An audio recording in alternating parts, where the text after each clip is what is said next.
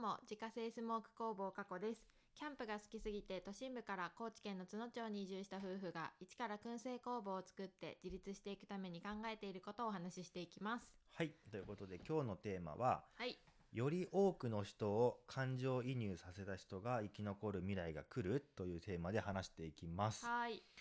えっと多分ねうんちょっと今日の放送は、あのピンとくる人がちょっと少ないというか、うん。何言ってるのこいつみたいな感じであ理解に苦しむ可能性が十分あることをうん。先にお伝えして謝罪しておきます、すみません。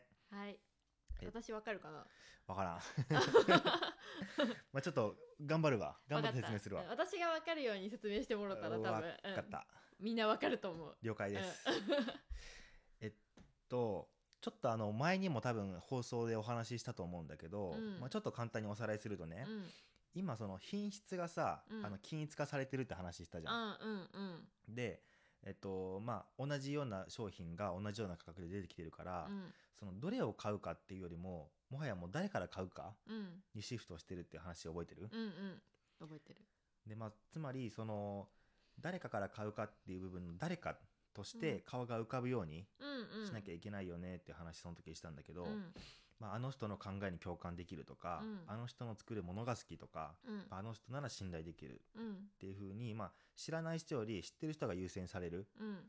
その知ってる人から買いたいっていう風にまあなりますよねっていう話をしたと思うんだけど、うん。まあ、それをちょっとあ頭の片隅に入れといてもらった上で、うん。まあ、ちょっと今日の話をしていくんですけれども、プロセスエコノミーって知ってる？わかんない。わからないよね。うん、カタカナ。難しい。あのーまあ、本当にちょっとこれあのごめんなさいね。頑張って話しますけども、はい。あのーまあ、自分たちはさ、うん。あのキングコングの西野さんがやってるオンラインサロン、うんうん。まあ、西野昭弘エンタメ研究所っていうのがあって、うん。まあ、それに入ってるんだけど、うんまあ、あれって、まあ、毎日西野さんがそのエンタメの裏側を見せていって、うん。まあ、その一つの作品が出来上がっていく過程とか、うんえっとまあ、その作品が完成してからお客さんに届けるまでうん。の過程を見れたりするのが売りっていうことで今すごいあの会員数が増えてるんだけど、うん。まあ、あれって本当に面白くって、うん。もう毎日西野さんがねもうすごい長文で、あのいろいろ書いてくれてるんだけど、うん。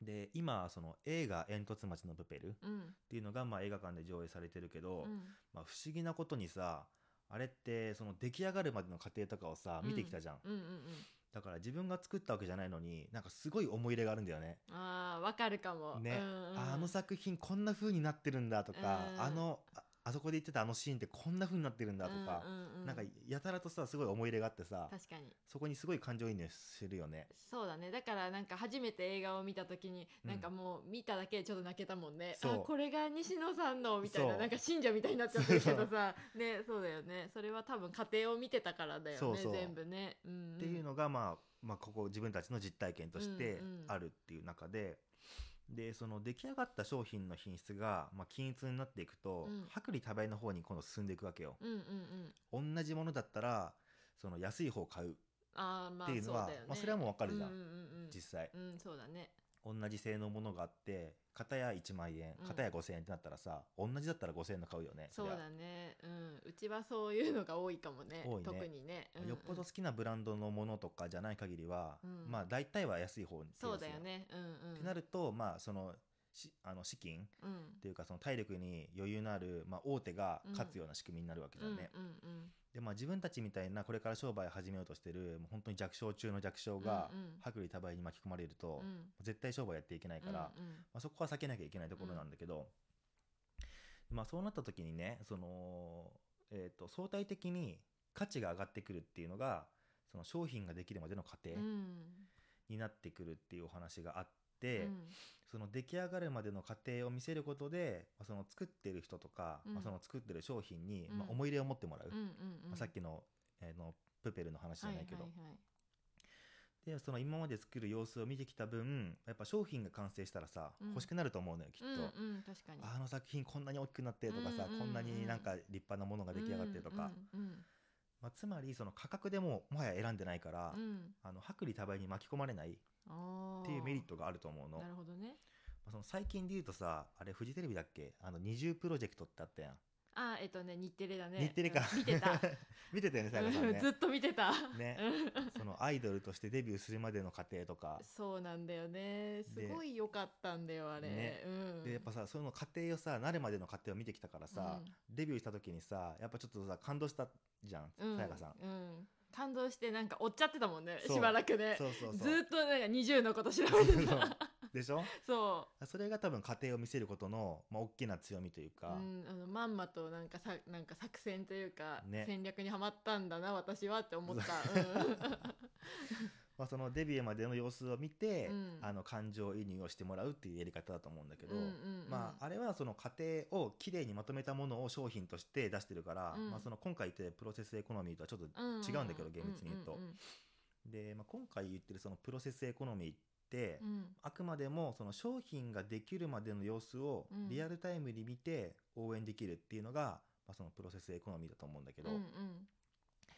で、えっと、そのプロセスエコノミーを、まあその何？